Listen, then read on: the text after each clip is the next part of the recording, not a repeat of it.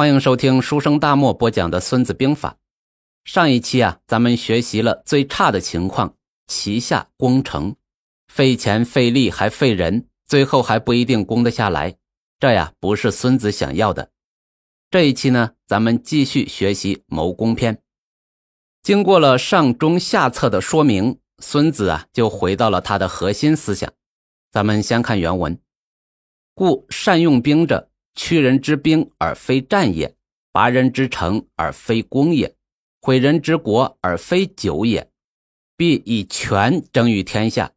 故兵不顿而利可全，此谋攻之法也。孙子啊，在这里总结了他谋攻的核心思想。谋攻其实就是谋权，权力原则是自己不损失，敌方资产也不破坏，全都是我的。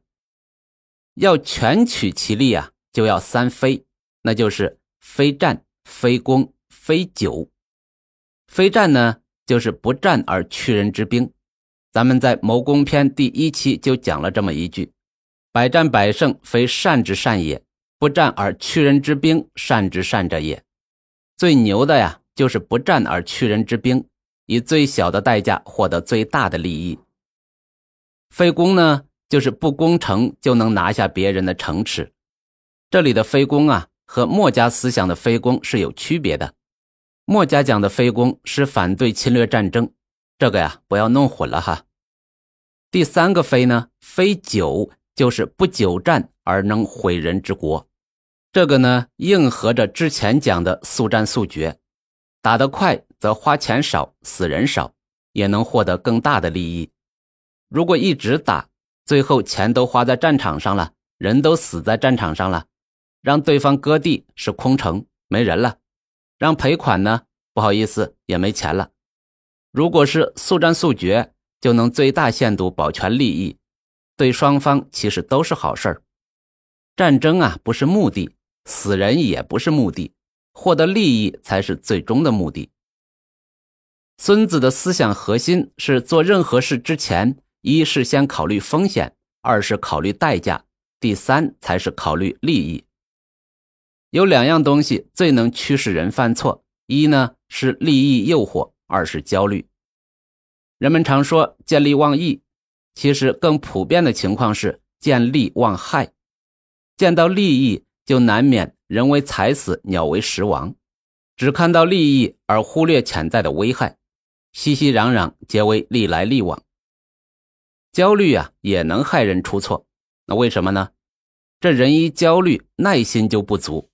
你要他非战非攻，要他等，要他忍耐，他就是等不得，忍不得，打了败仗怨谁呀？战场上的统帅，生死存亡之间没有一刻不焦虑，这就特别容易出错。那怎么避免呢？按照孙子思想，就是以失败为假设前提来考虑问题。如果败了，我能够承担得起这个后果。我们的习惯性思维呢，都是以成功为假设前提，因为我做一件事是为了把它干成，那我思考、分析、判断、谋划、决策都是围绕如何能成功啊，这没毛病。可是如果只考虑怎么成功，明显是不全面的，而且是不科学的。而孙子的思路，他是处处以失败为假设前提，首先假定这个事儿会失败。那思考、分析、判断、谋划、决策，都是围绕避免失败、减少代价、立于不败之地。假设怎么算都是失败不可避免，那傻子才会继续往前冲。如果是还没开始，干脆就不开始，等待合适的时候再开始。如果你是救火队员，被迫接手一个烂摊子了，那怎么办？啊，就是已经投入了很多了，那就要学会放弃。要舍得沉没成本，三十六计走为上计，待得合适的时机卷土重来。